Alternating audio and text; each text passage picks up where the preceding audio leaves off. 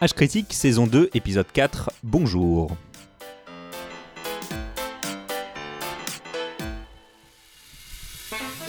Et aujourd'hui, pour ce nouveau numéro d'un podcast enrichi à l'esprit critique, avec de vrais morceaux d'humour pourri, et qui fait du bien à l'intérieur. je suis content d'avoir avec moi autour de cette table Adrien, Coucou Jean. Alex, Salut Jean. David Hello Jean. et notre invité du jour, Tania. Bonjour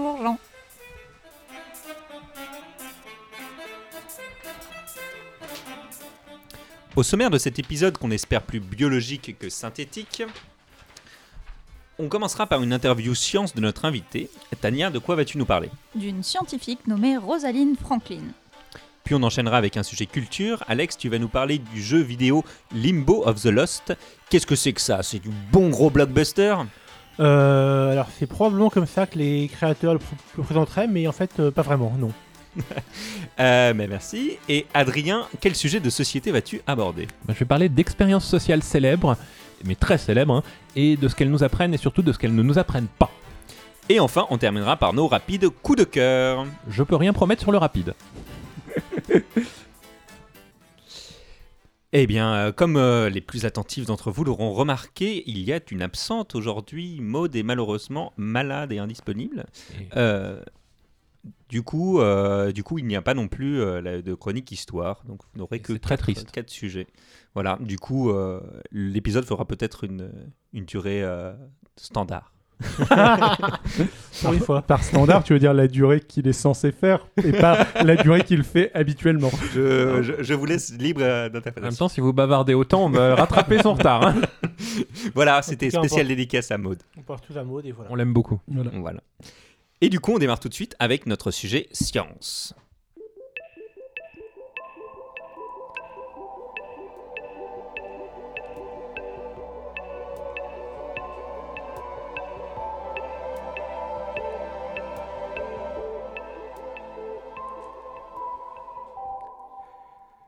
Eh bien, bonjour Tania, Euh, tu es donc euh, docteur en biologie et vulgarisatrice à la fois sur YouTube euh, via la chaîne. Non, je, je dis habituellement bio tout compris, mais en fait c'est Tania, Louis, c'est bien Alors, ça. elle s'appelait Biologie Ouais. tout compris quand il y avait un seul truc dedans et elle est devenue de plus en plus fourre-tout donc j'ai fini par lui donner mon propre nom ce qui est plus pratique pour la retrouver facilement. Ouais, c'est très raisonnable. Et aussi vulgarisatrice et médiatrice dans la vraie vie, le- au contact des gens et tout et tout, ce qui est super cool. Et, mais on aura l'occasion de parler de tout ça dans la deuxième partie de, euh, de, cette, euh, de cette chronique. Euh, tu vas donc nous parler aujourd'hui de Rosaline Franklin, euh, c'est bien ça.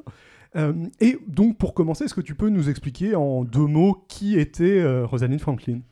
Alors la plupart des gens ne connaissent pas le nom de Rosaline Oui, Franklin je- mais connaissent la molécule sur laquelle elle a travaillé, à savoir l'ADN, rien que ça, et dont elle a découvert la structure, ce qui était quand même un des grands moments scientifiques du XXe siècle. Mais son nom a été un peu effacé de l'histoire pour plein de raisons qui ne sont pas forcément celles auxquelles on pense euh, en premier.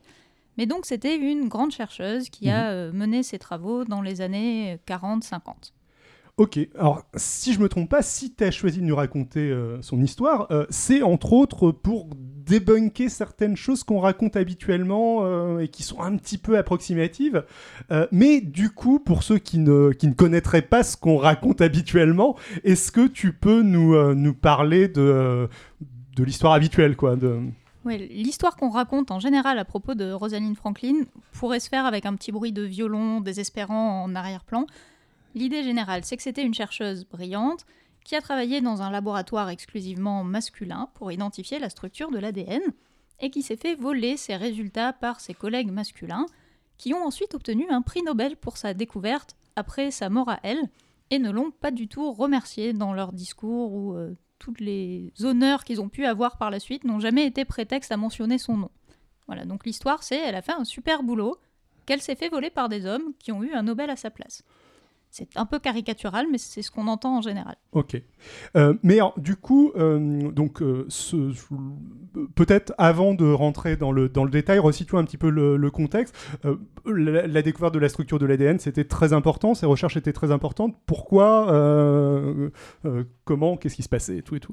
Alors en gros, si on, on prend un peu un prisme histoire des sciences, la première moitié du XXe siècle, c'est une période de physique. Mhm. C'est le développement de la bombe nucléaire, hein, notamment toute cette période-là. Et la deuxième moitié du XXe siècle, c'est euh, l'apogée de la biologie, et notamment de la biologie cellulaire et moléculaire. Parce qu'en fait, ben, la biologie, c'est une science relativement récente. Mhm.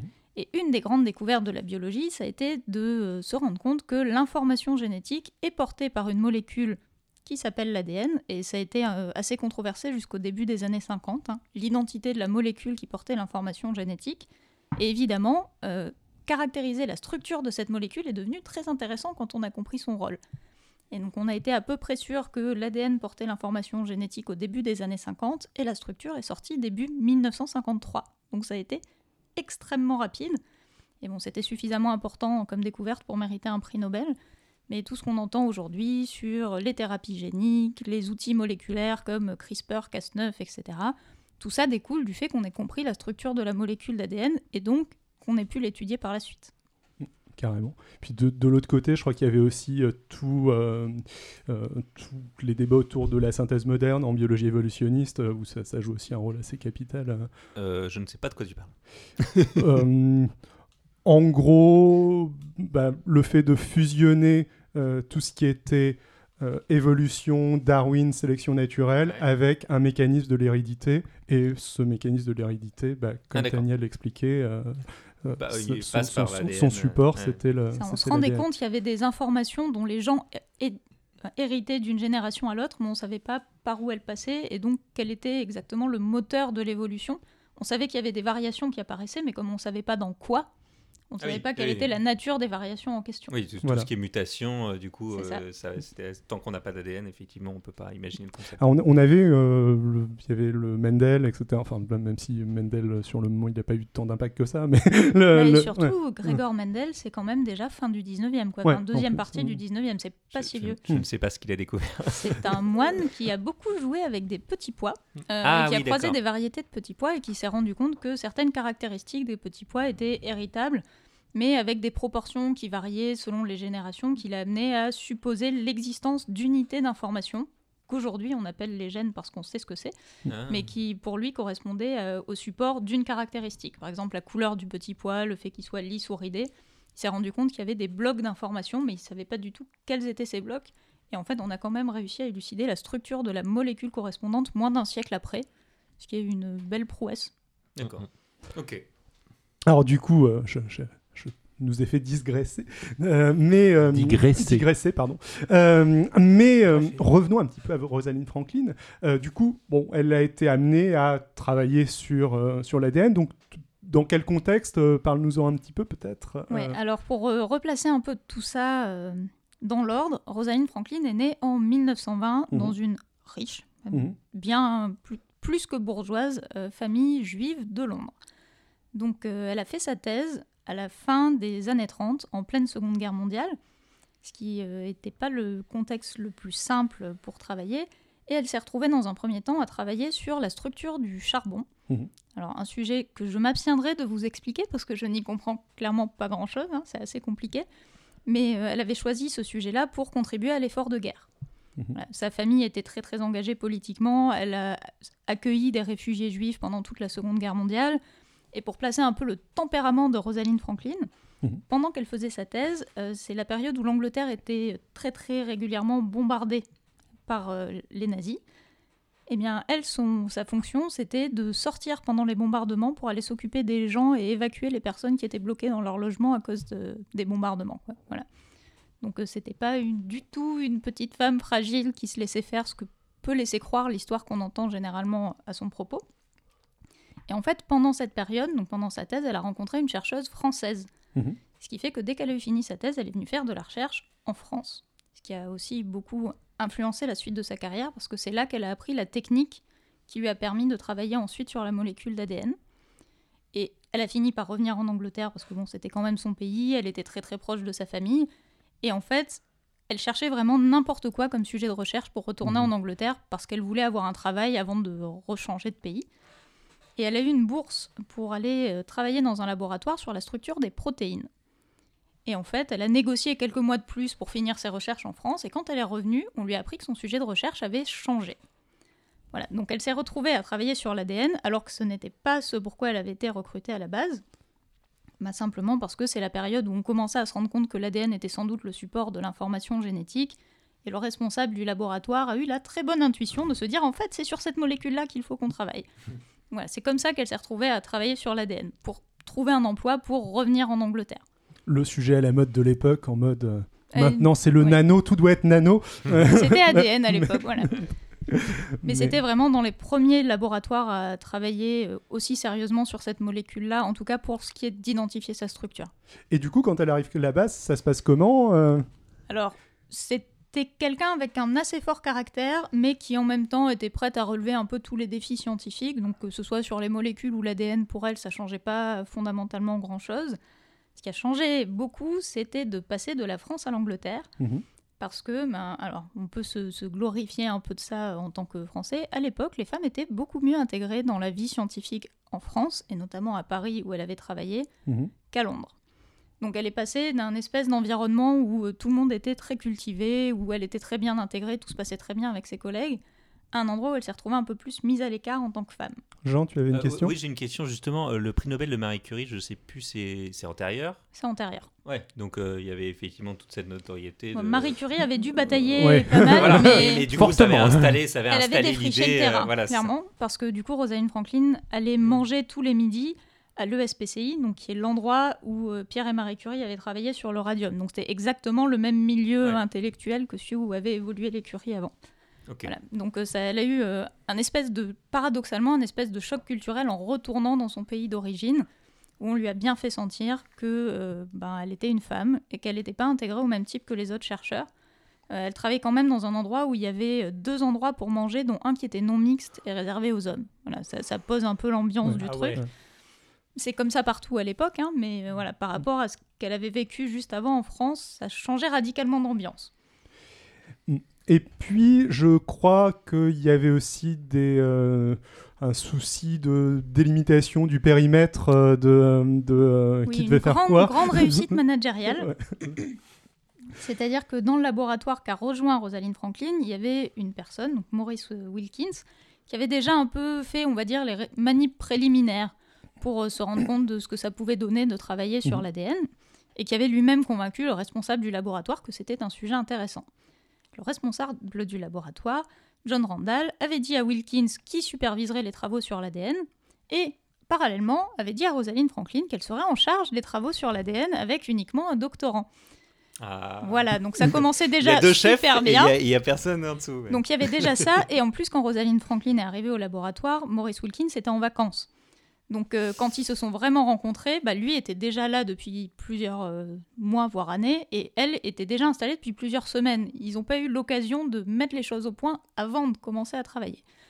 Donc euh, c'est déjà une histoire qui part bien. La- Voilà, la- il y a pas- La meilleure manière de créer une bonne ambiance, tout- tous Ils les sont devenus managers les vous meilleurs diront. amis du monde. La- Bah, au début, c'était pas si mal, euh, parce qu'en fait, c'était deux personnes qui avaient énormément de points communs, leurs centres d'intérêt, leurs opinions politiques, etc., mais qui n'avaient pas du tout le même caractère. C'est-à-dire que Rosalind Franklin, pour le résumer rapidement, était très euh, rentre-dedans. Voilà. Euh, c'est sans doute lié à son éducation, mais même par rapport au reste des gens de sa famille, elle était reconnue comme ayant un très très fort caractère. Euh, elle raconte dans ses lettres à sa famille qu'elle s'amusait à se disputer avec les marchands en France parce qu'elle trouvait qu'elle parlait mieux français quand elle était énervée. Voilà, ça pose un peu le, le personnage. Donc quelqu'un qui avait tendance à être très euh, franche et s'il y avait un souci, elle allait le dire et elle allait pas euh, laisser passer quoi que ce soit. Aucune indulgence, quoi, vraiment. Alors que Maurice Wilkins était quelqu'un de beaucoup plus timide, un peu euh, réservé. Et ce qui fait qu'en fait, cette espèce de situation de conflit n'a jamais été réglée parce qu'elle aurait vraisemblablement bien mis les choses sur la table, mais lui avait pas trop envie d'en parler. Donc euh, ça s'est enlisé petit à petit, gentiment, pendant des mois, voire des années. Et l'ambiance n'était pas folichonne. Ouais, ok. Hum, Et puis je crois qu'il y avait aussi des, euh, des différences en termes d'approche de la science, d'approche de ce que euh, de ce qu'il devait faire. euh. Ouais, bah quand je disais que Rosalind Franklin n'était pas du genre à laisser passer quoi que ce soit, c'est aussi vrai dans sa façon de travailler. C'est-à-dire qu'en fait, je pense qu'il y a beaucoup de chercheurs qui, s'ils avaient obtenu les mêmes résultats qu'elle, auraient tiré des conclusions beaucoup plus rapides. Mais bon, ce qu'il faut voir, c'est qu'elle travaillait avec une technique qui s'appelle la diffraction au rayon X, Mhm. qui est un espèce de casse-tête infernal qui permet de déduire la structure de molécules qu'on n'est pas capable de voir. Mhm. Donc euh, tout, tout est très indirect, c'est-à-dire que concrètement, on bombarde les molécules avec des rayons X, les atomes des molécules renvoient les rayons X dans plein de directions différentes. On récupère tout ça sur une plaque photographique, comme si on avait projeté de la peinture, mais on a projeté des rayons X. Et en fonction de la forme qu'on observe, on essaye de reconstituer la disposition des atomes qui ont renvoyé ces rayons avant. Mhm. Ça demande des calculs mathématiques horribles, Ouais. à une époque où il n'y a pas d'ordinateur pour faire les calculs mathématiques horribles, donc ils doivent être faits à la main. Donc c'est une technique qui est difficile à mettre en place expérimentalement et qui demande beaucoup d'interprétation ensuite. Et euh, Rosalind Franklin était reconnue pour être particulièrement bonne sur la partie expérimentale. Elle obtenait des clichés vraiment beaucoup plus beaux, beaucoup plus propres que la moyenne. Mais bon, ensuite, ces clichés font pas tout. Il y a quand même tout le travail d'interprétation, et selon la façon dont on a bombardé la molécule, on récupère pas la même photo à la fin, etc. Et euh, elle, elle voulait être absolument sûre de ses conclusions. Donc elle refaisait les expériences beaucoup de fois, elle refaisait les calculs, etc. etc. Et il y a sans doute pas mal de gens qui auraient conclu plus vite qu'elle en se disant, bon, ça va globalement dans cette direction-là. Elle, elle avait besoin d'être absolument sûre elle-même avant d'aller plus loin, alors que Wilkins, justement, avait dit, non, bon, la plupart des résultats vont dans le même sens, euh, c'est à peu près sûr que la forme euh, ressemble à ça. Et bon, de fait, ça a un peu causé des frictions au sein du laboratoire, parce que bah, de temps en temps, il y avait des résultats contradictoires, et Rosalind Franklin ayant un tempérament pas du tout taquin, elle s'amusait à afficher des posters pour dire euh, la théorie, machin truc, est déclarée officiellement morte, alors que c'était celle que défendait son propre collègue. Enfin bon. Elle n'a pas elle-même contribué à apaiser les tensions.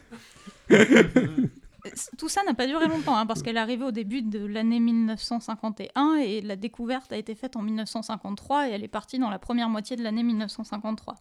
Mais deux ans et demi, quand ça ne va pas au quotidien, ça peut être déjà une bonne période à passer. Ouais, euh, j'imagine. Euh, alors, le, c'est le, le bon vieux conflit entre expérimentateurs et modélisateurs, en- au final. euh, que- Euh, alors, est-ce que euh, tu peux...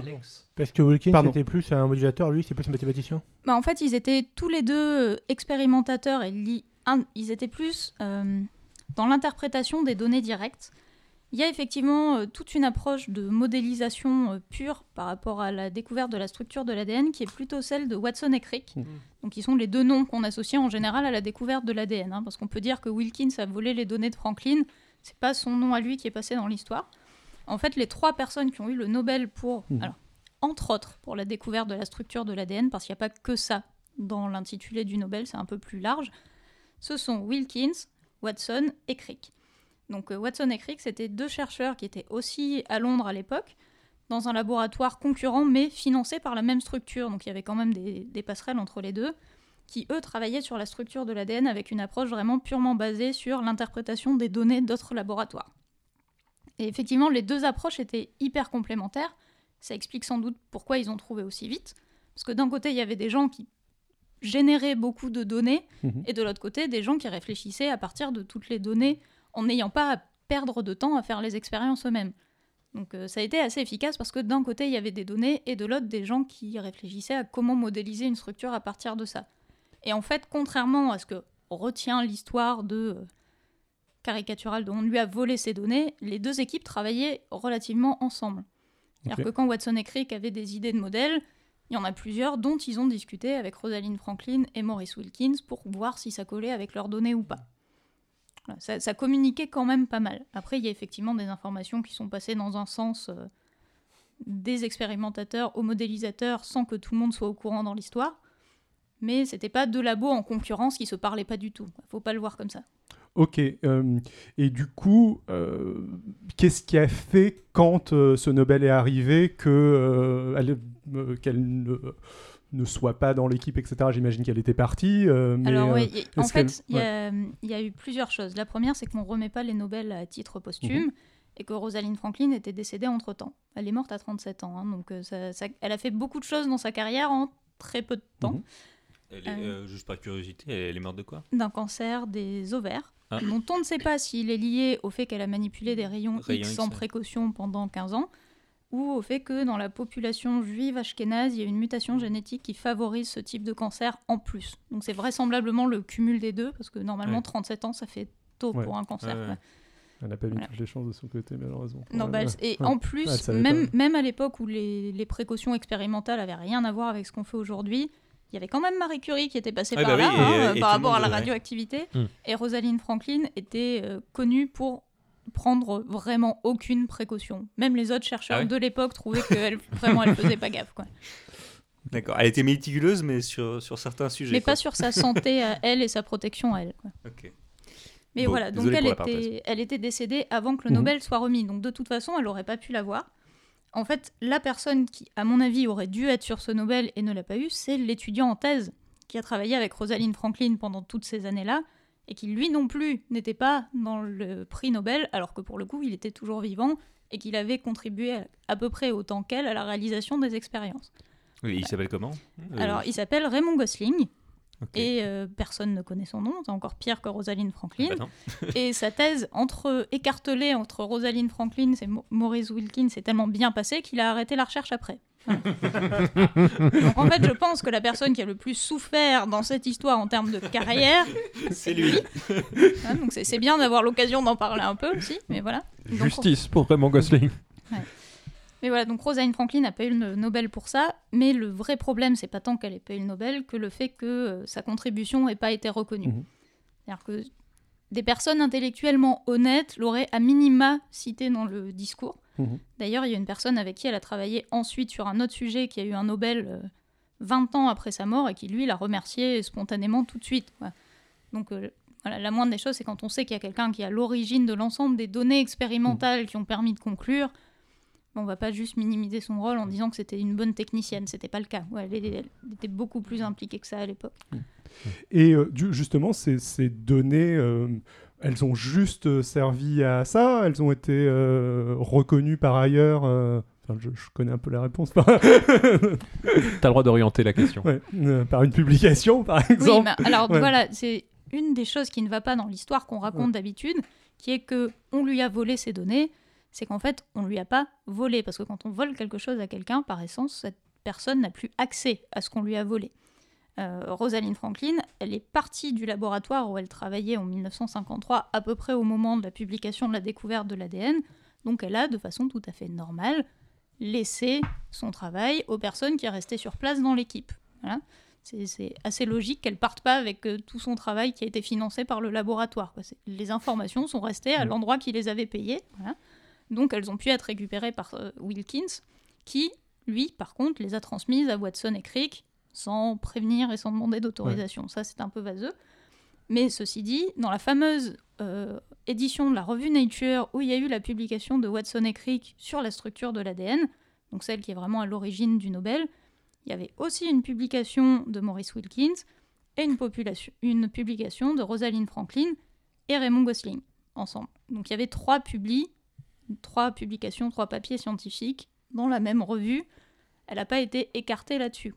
Nature, qui est la revue euh, prestigieuse par excellence euh, pour, euh, pour les publications scientifiques. Jean Oui, Jean Mais, mais du coup, est-ce qu'on sait comment est-ce qu'elle elle a réagi à l'annonce de cette découverte par euh, Watson et Crick? Est-ce que est-ce que elle, elle, elle a fait le lien avec Non. le travail qu'elle avait effectué Est-ce que pour elle ça semblait bah non, ils l'ont trouvé en demandant Bah, à d'autres en gens fait, justement, euh, comme les deux laboratoires travaillaient de façon conjointe, elle, ça l'a pas du tout surprise qu'ils arrivent à ce résultat-là, puisque les deux labos sont arrivés au même résultat en même temps, à peu de choses près, quoi. Donc c'était assez cohérent. Par contre, elle ne savait pas que certaines de ces données à elle avaient été obtenues par Watson et Crick, et que ça les avait aidés dans leur raisonnement. C'est-à-dire qu'en fait, euh, il y a deux sources qui ont récupéré des informations de Rosalind Franklin et qui les ont transmises à Watson et Crick sans jamais lui dire ou lui demander son avis à elle. Oui, parce que normalement, dans, la, dans la, la recherche, ça se fait de dire euh, écoute, on te prend cette donnée, euh, nous, ça nous aide pour réfléchir, on en a besoin. Euh, Enfin, je sais pas Bah, du tout si comment si ça se des passe. équipes collaborent, euh, Ouais. travaillent ensemble, ce qui était quand même globalement le cas, Ouais, hein, ouais. vu qu'il y avait des allers-retours, il y a des correspondances écrites. ouais, parce que à l'époque, c'était du papier, c'était pas Ouais, du mail, donc mais il y a des correspondances écrites. Donc ça se faisait de dire, bah voilà, nous, nos dernières données, euh, c'est ça, est-ce que c'est cohérent avec euh, vos hypothèses à vous? D'accord. Ou à l'inverse, est-ce que vous avez une nouvelle hypothèse qu'il faudrait qu'on prenne en compte pour vérifier si euh, c'est effectivement comme ça, si ce qu'on observe correspond ou pas? Donc ça, ça peut se faire.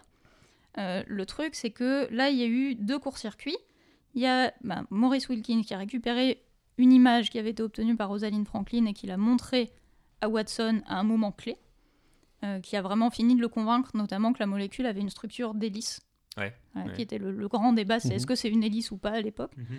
Donc il a vraiment réussi à le convaincre que c'était une hélice avec deux brins. Parce qu'il y avait aussi le débat, est-ce qu'il y a deux ou trois brins? Donc, voilà. Et euh, Rosalind Franklin n'a jamais su que Watson avait vu cette photo à ce moment-là. Voilà, ça c'est la première euh, premier Mhm. court-circuit.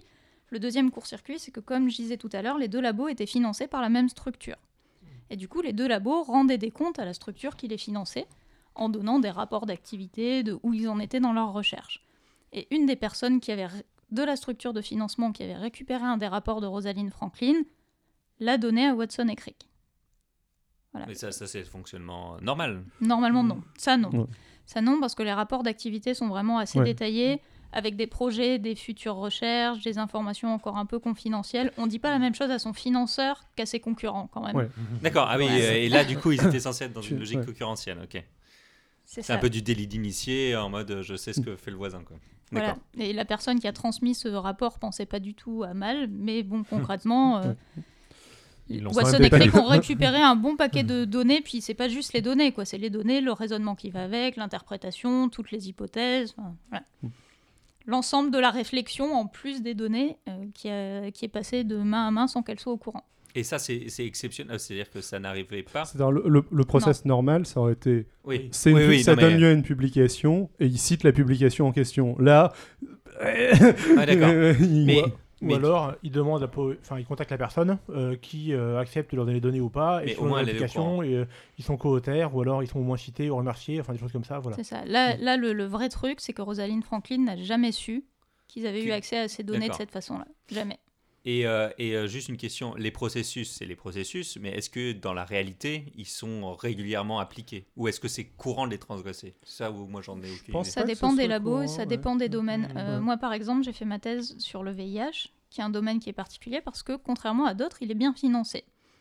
Et euh, à ce compte-là, j'étais plutôt incitée à ne pas du tout partager mes données avec d'autres gens parce que c'est extrêmement concurrentiel et que euh, aiguiller quelqu'un sur une piste qu'on n'a pas fini d'explorer soi-même, euh, c'est prendre le risque de se faire court-circuiter. Parce qu'en fait, derrière ça, il y a le fait qu'en science, il y a une prime à la publication si on est le premier à démontrer quelque chose. Et c'était le cas aussi à l'époque. Ouais, c'était moins, moins intense qu'aujourd'hui, Ouais. mais c'était déjà un peu le cas. Et euh, du coup, si on est le deuxième à publier quelque chose, Bah, c'est quasiment inutile. Ouais, ouais. Donc, si on est déjà avancé sur une piste, on a quand même intérêt à pas donner trop d'informations aux gens d'à côté pour pas qu'ils finissent avant nous. En gros. Oui, c'est comme sortir un nouveau produit. euh, si tu sors le nouvel iPhone, t'as pas envie qu'il y ait quelqu'un qui sorte le même Ouais, euh, c'est après. exactement pareil. Et, et ça dépend pas mal des secteurs, comme tu le disais. C'est-à-dire Mm. que en robotique, intelligence artificielle, je dirais qu'il y a davantage de la place pour tout le monde. Oui, bah c'est aussi pas, mais c'est c'est les mêmes coûts, produit les mêmes effets. C'est assez bien financé en ce moment, donc forcément. Ouais, c'est ça. mais euh, non. Bah non, justement, ça, oui, produit inverse. Mais euh, l'effet inverse. oui. Donc, a- oui, c'est vrai. Il y a un certain partage, etc. Après, c'est quand même, enfin, c'est compliqué. Il y a des problèmes de réplication plutôt dans ce qu'on fait en ce moment. En gros, il y a des publications qui sont et des partages de données de formation, mais c'est pas pour ça qu'il y a forcément une très grande qualité scientifique de ce qui est fait, euh, de ce qui est publié. On a du mal forcément à produire les données, et euh, certains aspects, c'est plus de la, de la, comment dire, du euh, c'est peut-être aussi bêtement que c'est un, do- oui. domaine plus jeune avec plus de choses à Il y a plus de défricher. champs, ouais. C'est-à-dire qu'il y, a- y moins de concentration du savoir pour chercher un truc bien précis. Alors que là, j'ai l'impression que ce que tu nous racontais, c'était vraiment tout le monde savait qu'il y avait une découverte là et personne ne savait encore c'était laquelle. Mais alors Bah, que pour la robotique, il y, a des- il y a des découvertes partout. Du coup, Là, un peu, pour euh, l'ADN, en l'occurrence, c'est tout le monde voulait identifier la oui. structure de la Ah même oui. molécule. Donc, euh, L'objectif était clairement établi et unique. Hmm. quoi. Il y a quand même une différence également entre les domaines comme la, la bio... Enfin, c'est une découverte, la- l'ADN il est là, il faut découvrir Mhm. sa structure, il n'y a qu'une seule structure, il n'y a qu'une seule façon de faire. hein. Enfin, pas, méthode- pas forcément une seule méthode expérimentale, mais il y a, Il y a une seule il réponse. y a une seule réponse, voilà. Alors que de l'ingénierie, euh, l'IA, etc., c'est un champ qui est plus ouvert dans le sens où Oui. il y a Plusieurs on solutions, même des, problème. des solutions, des algorithmes, mais euh, on peut faire un truc intéressant, puis le voisin peut faire un truc intéressant aussi différemment, et c'est pas forcément gênant. Et, et paradoxalement aussi, c'est, je pense que la biologie est très chère, mais pas aussi chère que la physique, où là c'est tellement cher que euh, il peut Mm. pas y avoir 50 000 cernes qui soient tous en Oui. concurrence. euh. Bah, on aimerait Bon, bien. mais- Ce serait bien. mais revenons au, au sujet. Oui, pardon. Désolé pour cette. Euh, Non, sur, les, intéressant. sur les logiques de. Donc, euh, clairement, si elle avait su, qu'elle, elle, elle a même jamais su qu'elle s'était fait voler son taf, en fait. Non, elle a jamais su que euh, son travail avait pu être visible et servir à ce point-là à d'autres. Et d'ailleurs, sa sœur dit clairement que si elle l'avait su, elle l'aurait très très mal pris et elle aurait fait un scandale. Quoi. Vu son Mhm. tempérament très calme, euh, elle aurait fait un scandale. Ah, Mais du coup, ça explique d'une certaine manière pourquoi est-ce qu'ils l'ont pas remercié pour pas mettre Bah, le, je- le projecteur en disant voilà, c'est elle, elle est morte Clairement, maintenant. je, pense qu'ils ils avaient bien conscience que c'était pas complètement intellectuellement honnête et que revenir à la, remer- la remercier, en fait, revenait à admettre qu'ils avaient quelque part triché dans la course à la découverte de la structure de Mhm. l'ADN. Mais en même temps, elle était décédée entre temps. Il y avait plus d'enjeu, quoi. et Gosling. Et ce Bah pauvre oui, Gosling. oui, oui, Gosling, oui, mais Gosling n'a pas été remercié non plus. Et Bah, ça Oh, une oui, Alex tirer, c'est qu'effectivement, c'est souvent les étudiants en thèse et euh, les. euh, au-delà des disparités de genre, il y a aussi des disparités de seniorité et que souvent, quand on est euh, étudiant en thèse ou étudiant tout court, on se fait marcher dessus euh, par les plus expérimentés et surtout de labo, c'est Ouais. éthique. Ouais, Ils se sont fait marcher dessus avant, donc euh, ils ont le droit. C'est- l'argument de Je sais. défense officielle. Ouais, hein, non, mais ouais. c'est dans toute la société humaine que tu... Mhm. De ce que je comprends, elle a fui euh, donc euh, le euh, King's College, King's C'est ça, College, c'était au bien King's ça, ouais. College, tout ça. Euh, pour entre autres parce que l'ambiance de travail était horrible. Clairement. elle a trouvé une meilleure ambiance oui, après. alors c'était beaucoup mieux. Elle n'a pas beaucoup bougé. Elle allait dans un autre collège de la même université. Alors le, le système anglo-saxon me dépasse un peu, hein, mais euh, Moi aussi. elle a changé de la- elle a changé de labo, elle a changé d'équipe, et elle s'est retrouvée à un endroit qui d'une part était beaucoup plus ouvert euh, par rapport au fait qu'elle était une femme, Mhm. euh, qui était moins axé sur euh, les différences sociales, parce qu'il faut voir aussi que ce qui est expliqué assez clairement, c'est que en entendant Rosaline Franklin parler, on savait qu'elle venait de la bourgeoisie anglaise. Et dans le premier laboratoire, donc celui où elle a travaillé sur l'ADN, c'est quelque chose qui passait assez mal parce que ses collègues n'avaient pas du tout les mêmes origines sociales.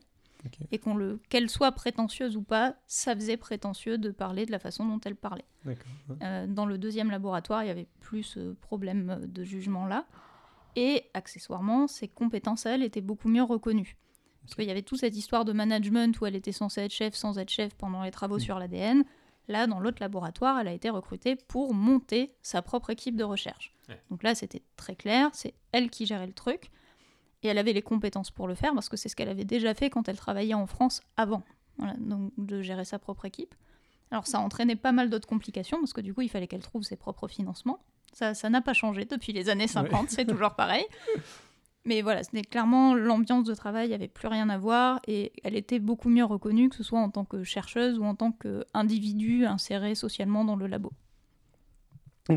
Et tu disais qu'au final, donc, euh, ses recherches sur la structure de l'ADN n'étaient pas entre guillemets si centrales dans sa carrière académique. Euh, mais du coup, est-ce que tu peux nous en dire un peu plus sur ce qu'elle a fait après, euh, sur ce qui était, euh, sur ce qui était important pour elle Ouais, en fait, ce qui, est, ce qui est intéressant, c'est que quand on parle de Rosalind Franklin, on parle de Rosalind Franklin pour la découverte de l'ADN. Et en fait, à l'époque, c'est la seule chose pour laquelle elle n'était pas reconnue. C'est-à-dire que la découverte de l'ADN, c'est trois ans dans sa vie, hein, c'est 1951-1953.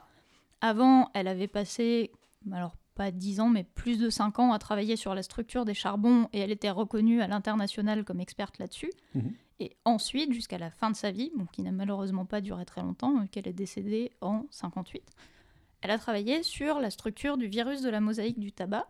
Mhm. Et en fait, elle a financé ces recherches-là grâce à sa renommée sur le charbon. C'est-à-dire qu'elle allait faire des conférences à l'international euh, pour parler des propriétés physiques des charbons et ça lui permettait de financer son labo sur euh, le virus de la mosaïque du tabac, Mhm. puis d'autres virus ensuite, mais elle a commencé par celui-là.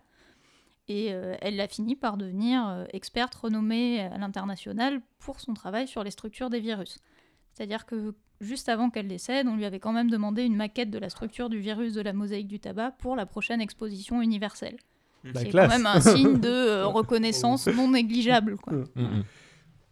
Et euh, du coup, tu disais que certains de ses collègues l'avaient mentionné pour, euh, enfin, dans le cadre d'une remise de Nobel, c'était euh, C'était pour les. Il y a eu un Nobel pour les structures de les premières structures de virus et notamment de la mosaïque du tabac, qui a été remis. Alors, je crois qu'il l'a eu seul. Je veux pas dire de bêtises, mais je crois qu'il l'a eu seul à Aaron Klug, qui est la personne avec qui elle avait commencé à monter son équipe au tout début de ses recherches. Donc le Nobel est arrivé beaucoup plus tard, parce que globalement les Nobel arrivent plus tard. hein. Mm.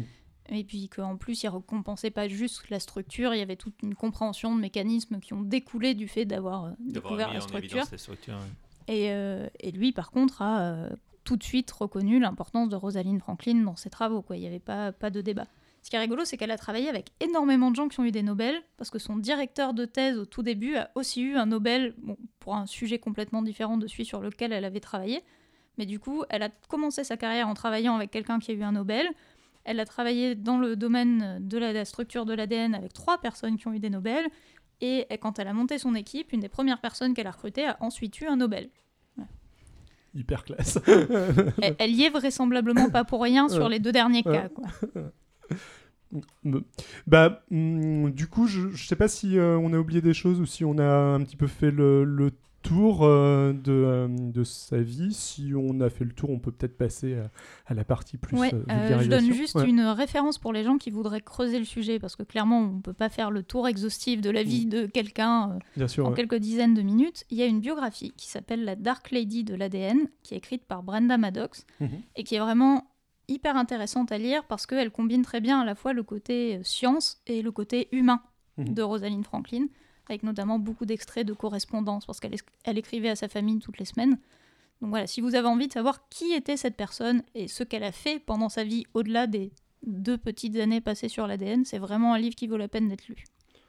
Ouais, super cool. Alex Alex, je J'ai une que- question également, si jamais. euh, d'enchaîner sur la Vas-y, bien sûr. Euh, Déjà, enfin, effectivement, j'ai quand on parle d'Aurélie Franklin, effectivement, surtout dans les, enfin, un peu dans un- optique féministe par rapport à la place des femmes, euh, de la science, etc. On parle beaucoup de Aurélie Franklin avec Watson et Crick.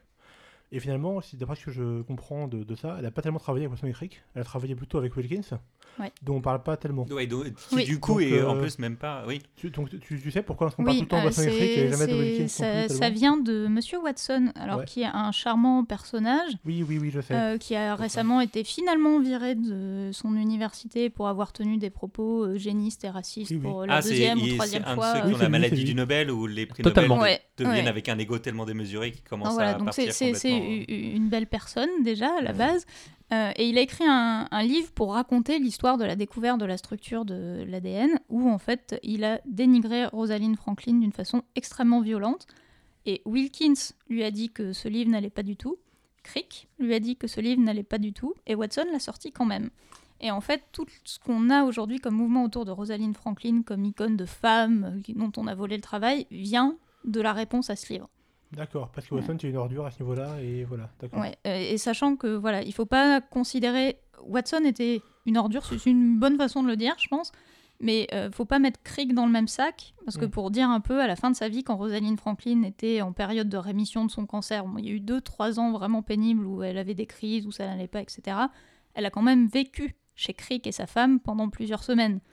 Donc c'est pas vraiment quelque chose qu'on va faire d'aller vivre chez son ennemi attitré quand euh, on a un cancer en phase terminale. Donc euh, voilà, le rapport était pas du tout cela. En fait, quand elle a continué à travailler sur le virus de la mosaïque du tabac, bah, elle a aussi continué à collaborer avec Watson, Crick et Wilkins, mais juste dans un contexte oui. différent. C'est vraiment a posteriori, quand elle n'était plus là pour se défendre, que Watson a sorti un livre clairement diffamant euh, vis-à-vis de son travail à elle, et c'est pour ça qu'il y a eu des réponses en réaction. D'accord. D'accord.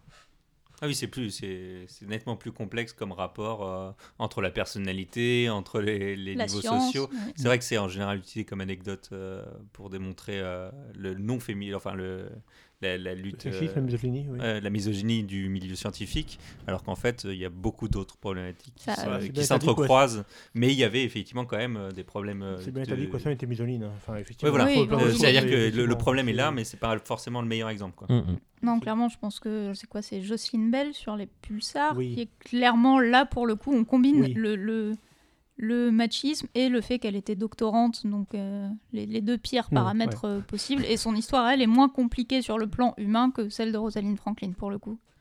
C'est quoi C'est dans les années 80, 90 Alors là, j'ai pas les dates, j'ai pas envie de dire n'importe Je sais quoi. pas qui c'est. Non Je, je saurais pas qui c'est. Enfin, connais quel nom? C'est je- quel nom? Jocelyn Bell Ouais. Jocelyn Bell que- est sur euh, un Lobel sur les pulsars.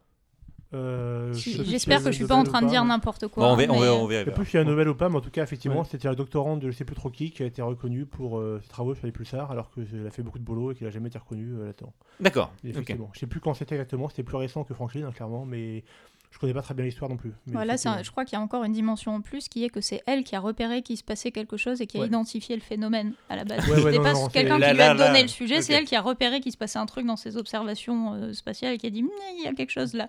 Elle a fait quasiment tout le boulot et effectivement, elle a été complètement ig- ignorée. D'accord. Ok. Très bien. Je propose d'enchaîner. Euh, merci, c'était super intéressant. Je me souviens que euh, il y avait bien longtemps dans un organisme qui s'appelait Feu Vidéosciences. Euh, tu, avais, tu avais mené une enquête euh, sur la situation des vidéastes euh, faisant de la vulgarisation scientifique. Il me semble que c'était que les vidéastes. Ouais. ouais. Et au moment où toi tu vas te lancer en indé, on va en parler un petit peu euh, après, bah, euh, je- je- j'étais euh, intéressé par le fait que tu nous parles de cette enquête et puis de savoir un peu si les choses ont évolué depuis. Euh, je sais pas si tu as des... Ouais, bah alors j'ai fait deux enquêtes, une en Ouais. 2016, une en 2018. La première portait spécifiquement sur les vidéastes de sciences, la deuxième j'avais élargi aux vidéastes culturels. Mhm. Euh, tout ça vient du fait que quand j'ai commencé à faire des vidéos et à rencontrer d'autres vidéastes, j'avais la sensation qu'on était tous au chômage. Un peu de choses près. hein. voilà. Ou en thèse. mais- C'est ça, qu'on avait tous plus ou moins lancé notre Ouais. chaîne pour euh, trouver un sens et Mhm. occuper un peu de, de temps beaucoup trop libre, mais que ça, ça correspondait au- à une certaine précarité, on va Ouais. dire financière des vidéastes. Et du coup, je me suis demandé si c'était juste dans ma tête ou si c'était vraiment le cas, et j'ai fait des enquêtes. Et la conclusion, c'est que si vous voulez gagner de l'argent, euh, choisir la stratégie de faire des vidéos, c'est à peu près aussi gagnant qu'essayer de devenir footballeur.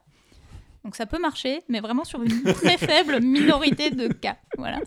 Euh, Là, sur les vidéastes culturels, en gros, c'était à peu près 5% des répondants qui gagnaient leur vie grâce à leur chaîne, sachant que la majorité perdent de l'argent. Ouais, que, bah, faire de de la vidéo, ouais. Même si on compte pas le temps de travail, hein, il y a de l'achat de matériel, Mmh, mmh. euh, de logiciels, etc. De- Donc, il y a- D'hébergement, etc. ça, il y a un investissement financier. Donc la majorité des vidéastes perdent de l'argent ou, un- ou au mieux un bilan financier neutre. quoi. Jean, tu as Euh, tu as fait une étude sur une période donnée, sur une, une date et Euh, donc une en 2016, une en 2018. Et celle en 2018, il y avait quand même 191 répondants. Donc vidéastes culturels, où je leur demandais quel était l'état de leur bilan financier. et il y a une évolution entre les deux dates? Non. D'accord. Malheureusement, non. Parce que parce qu'il y a de plus en plus de en- enfin il y a de plus en plus de pubs justement sur des moyens de financement et je sais pas si ça a un impact ou pas du coup. Alors en fait, le, le vrai impact, c'est plus qu'il y a une diversification des sources d'argent potentiel. Ouais. Donc, euh, bon, il y a la pub sur YouTube, mais qui est à part pour les gens qui ont énormément de vues et un peu dérisoire. Et de toute façon, même pour les gens qui ont beaucoup de vues, comme YouTube démonétise de façon un peu aléatoire dès qu'on met un mot-clé qui lui plaît pas, c'est pas un truc ouais. fiable, quoi. Ouais. Euh, Il y a le financement participatif, alors sur Tipeee, sur Utip, etc. Il y a de plus en plus de sites pour le faire aussi. Euh, c'est clairement la source, une des deux sources principales de revenus des vidéastes. La deuxième étant, euh, alors les partenariats, on va dire, parce que c'est rarement des placements de produits pour les vidéos culturelles. Oui, C'est- ouais, en ouais. France, en tout cas, c'est pas trop des placements de produits, mais ça va être des partenariats avec des institutions qui rémunèrent pour faire certaines vidéos. Pourtant, j'imagine tellement quelqu'un. Moi, je fais de la science en buvant du Fantamax. Mais ceci dit, dans le modèle anglo-saxon, si on regarde les vidéos des chaînes de vulgarisation anglophones, souvent à la Oui. fin, il y a un placement de produit. Bah, c'est moins un placement de produit que un- une annonce officielle de. Le placement de produit, il y a un petit côté dissimulé, alors que Oui, c'est non, généralement. c'est jamais, c'est jamais euh, Ce- ceci dit, il y a- passé sous le tapis. Il y a eu NordVPN à un moment Ouais. en Ouais. France, qu'on Ah ouais. on a vu dans beaucoup de, de vidéos. Partout. il me semble qu'il y a des règles assez strictes maintenant sur YouTube niveau Ouais. placement de produit. On est obligé de l'indiquer. euh, Il y a un bandeau ça- qui apparaît, un inclut une euh, publication commerciale. Ou- Audible, par exemple, le Ouais. fait beaucoup aussi. Enfin, je, je- je sais pas ce qui se passe quand tu le fais pas et que tu es pris, mais euh, mais, c'est justement parce qu'il y a eu beaucoup de soucis. Alors, pas trop en- dans les vidéos culturelles, mais dans tout ce qui est gaming ou Mais cinéma, etc. Ah bah ça oui. Tout ce qui touche aux enfants. produits dissimulés. quoi.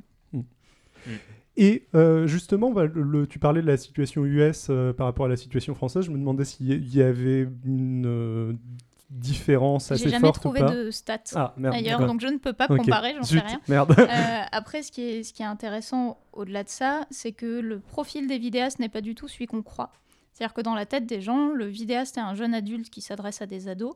Mhm. Donc ça déjà c'est faux. En fait, euh, les vidéastes sont des gens de 18 à 35 ans qui s'adressent à des gens de 18 à 35 ans. Ils touchent assez peu les ados. Ouais. Euh, et dans la tête des gens aussi, le vidéaste c'est un amateur. C'est quelqu'un qui connaît un sujet, qui est passionné, mais c'est tout. Alors qu'en fait, plus de la moitié des vidéastes culturels ont au moins un bac plus 5. Ouais. Donc, euh, on Sur le est- sujet traité. oui, sur le sujet traité. Donc on, on est quand même très très loin du cliché de l'amateur qui se filme tout seul dans sa chambre. De plus en plus, les vidéastes sont en fait des experts qui ont envie de partager des choses et qui utilisent ce moyen-là pour le faire. T'as une idée de, de l'augmentation entre de, du nombre de vidéastes culturels entre tes deux études? J'ai l'impression qu'il y en a beaucoup plus, mais je peux me. Non, ça c'est un, un des vrais problèmes pour essayer de faire des stats sur la situation des vidéastes, c'est qu'on n'a pas de liste exhaustive Ouais. existante. Ah oui, ouais. Ouais. Et, euh, et du coup, on- non seulement on ne sait pas combien il y en a et si on est représentatif, mais on ne sait même pas si on a un biais de catégorie. Mm. Est-ce que dans mes vidéos de cultu- culturel, j'ai Oui. plus de scientifiques qui ont répondu que de cinéma parce qu'il y a plus de sciences que de cinéma? Ou juste parce que moi, mon réseau, il est plutôt Mm. axé sciences et du coup, comment je pourrais corriger ces paramètres-là? En fait, comme on n'a pas la liste euh, Réelle, on n'en sait rien. Et comme en plus l'algo de YouTube est très bon pour te maintenir dans un écosystème où tu as l'impression que tu vois la totalité de ce qui existe Alors et où que- au-delà de ton Mhm. horizon il n'y a rien. Ah, J'ai une question. Euh, L'étude que tu as réalisée, tu l'as réalisée pour toi euh, ou tu l'as publiée dans une revue scientifique? Alors, je l'ai réalisée pour moi à la base. Euh, elle est accessible sur Internet et il y a un accès aussi aux données brutes pour les gens qui veulent s'amuser à faire des stats en plus. Euh, on parlait de, de féminisme tout à l'heure. Moi, j'ai récupéré le genre du vidéaste dans la deuxième étude. Donc, il y aurait moyen de regarder les corrélations entre le genre du vidéaste et ce qu'il gagne comme argent et son nombre d'abonnés, etc. Si on voulait s'amuser un peu. D'accord. D'ailleurs, dans les autres clichés, il y a- n'y a, pas de femmes qui font des vidéos culturelles sur YouTube. Mais en fait, si un tiers des vidéastes culturels à peu près sont des femmes, donc euh, le nombre est beaucoup plus élevé que ce que la visibilité laisse penser. D'accord. On n'est pas à 50-50, mais on a deux tiers, Mhm. un tiers quand même. Je Ah pense oui. que si on demande aux gens de citer des vidéastes culturels, ils ne citent pas un tiers de femmes. Ouais, je, moi, je pense aussi. M- Même moi, j'ai besoin de faire un effort conscient Ouais. hein, pour arriver à ça. Donc, euh, D'accord. Pareil. Euh, et du coup, euh, tu as décidé de te lancer en, en indépendante. oui, ça c'est la Pour- bonne idée. Pourquoi Comment euh, Qu'est-ce que tu vas faire euh, Bah, du coup, moi, je fais de la vulgarisation, et notamment en tant que médiatrice scientifique depuis la Mhm. fin de ma thèse en 2015. Donc, comme tu disais tout à l'heure, j'ai beaucoup travaillé au contact du public. J'ai fait des ateliers avec des scolaires, j'aime beaucoup faire des conférences. Euh, moi, mon public préféré, c'est les familles. Je trouve ça merveilleux quand il y a une famille qui vient à un atelier, parce que je conçois la médiation et ben, la vulgarisation en présentiel, justement, comme un échange. Mhm. Et si mon public est hétérogène, il a d'autant plus de choses à m'apporter et à apporter aux autres gens qui sont là. Donc euh, voilà, je trouve que les familles, pour ça, c'est merveilleux. Et euh, j'ai beaucoup travaillé avec des chercheurs aussi, pour euh, les impliquer dans des projets de médiation, etc. Et ça fait quelques années que je fais ça à temps partiel parce que ben, j'ai mes activités à côté, je fais des vidéos, je donne des formations, etc. Et là, j'ai décidé de tenter l'aventure, d'essayer de me débrouiller toute seule. Donc c'est un peu angoissant, hein, mais pour l'instant tout va bien de voir si euh, mes missions en indépendante peuvent suffire à générer un revenu euh, viable. Alors mon programme a été un peu chamboulé parce que donc là c'est signé, j'ai le droit d'en parler. Je vais écrire un livre Mhm. Euh, qui doit être rendu pour la première moitié de 2020, donc il va pas mal m'occuper, Qui va porter sur, si c'est pas. qui va porter sur la virologie, Voilà, parce que je suis virologue de formation, et donc en parlant de virus, il y aura moyen de parler de Rosalind Franklin et de ce qu'elle a fait sur les virus. Carrément cool. Sa vraie, sa vraie découverte. C'est ça. Ce pourquoi elle était déjà reconnue de son vivant, en tout cas. Désolé. On a une petite avalanche, mais tout va bien. Donc euh, voilà, donc ça, ça va m'occuper début 2020 et ensuite, ben voilà, je continue à développer. J'ai un site internet où on peut trouver un peu tout ce que j'ai fait. Et voilà, essentiellement, je propose des ateliers, des formations, des conférences. Ok. Euh, quel genre de conférence euh, Quel genre de formation euh, Alors des formations, ben, je suis pas sûre, je sais, je n'ai aucune idée de qui sont les gens qui écoutent votre podcast, Nous non plus. On a des gens qui nous écoutent? Mais oui. Je fais des formations. J'ai fait plusieurs. euh, déjà. J'ai fait plusieurs formations professionnelles pour les doctorants pour faire des initiations à la vulgarisation scientifique Mhm. par la création d'un stand, par la réalisation de vidéos pédagogiques. Mhm. Euh, J'ai récemment contribué à la création d'un escape game pédagogique, donc il y a aussi pas mal de gens qui sont intéressés par des retours d'expérience sur ce format-là. Euh, je fais des ateliers qui peuvent être des ateliers euh, thématiques, par exemple sur la tension de surface. Une heure d'expérience autour de la tension de surface. Et je sais que dit comme ça, ça a l'air de rien, mais la tension de surface, c'est absolument merveilleux. Voilà. Je suis biologiste et j'aime la tension de surface. Donc euh, ça peut arriver à tout le monde. Euh, et des conférences donc, sur l'histoire de la virologie, sur la génétique des chats, qui est assez merveilleuse, la génétique des pelages de chats. Voilà, plein, plein de, de choses. Mais en fait, si vous allez voir sur ma chaîne YouTube, vous verrez que je fais deux types de vidéos. Des petites expériences et des vidéos de vulgarisation en biologie, mais ça correspond à peu près à ce que je fais aussi en atelier ou en conférence. des petites expériences qui, euh, ouais, euh, qui ressemblent pas mal à des, euh, des activités qu'on peut faire en médiation euh, sur des, des stands qui peuvent être des, des, des activités un peu manuelles, etc. C'est ça. ouais. Bon, en fait, mon, mon- un des, des trucs que j'aime beaucoup dans Mm. le métier de médiatrice, c'est que tous les jours, on découvre des nouvelles expériences sympas et qu'en fait, il y a une énorme partie de ces expériences que tout le monde peut faire chez soi avec du matériel qui coûte pas cher, qui est facile à trouver. Et euh, comme je trouve ça génial, mais j'ai envie de le partager, donc euh, je fais des vidéos pour présenter des expériences faciles à refaire à la maison. Et euh, ça fait partie des choses qui marchent aussi très très bien sur un stand, parce qu'en général, quand un enfant a apprécié une expérience, il est très content de la refaire le week-end une fois qu'il est rentré avec ses parents et de l'expliquer très fièrement à tout le reste de la famille.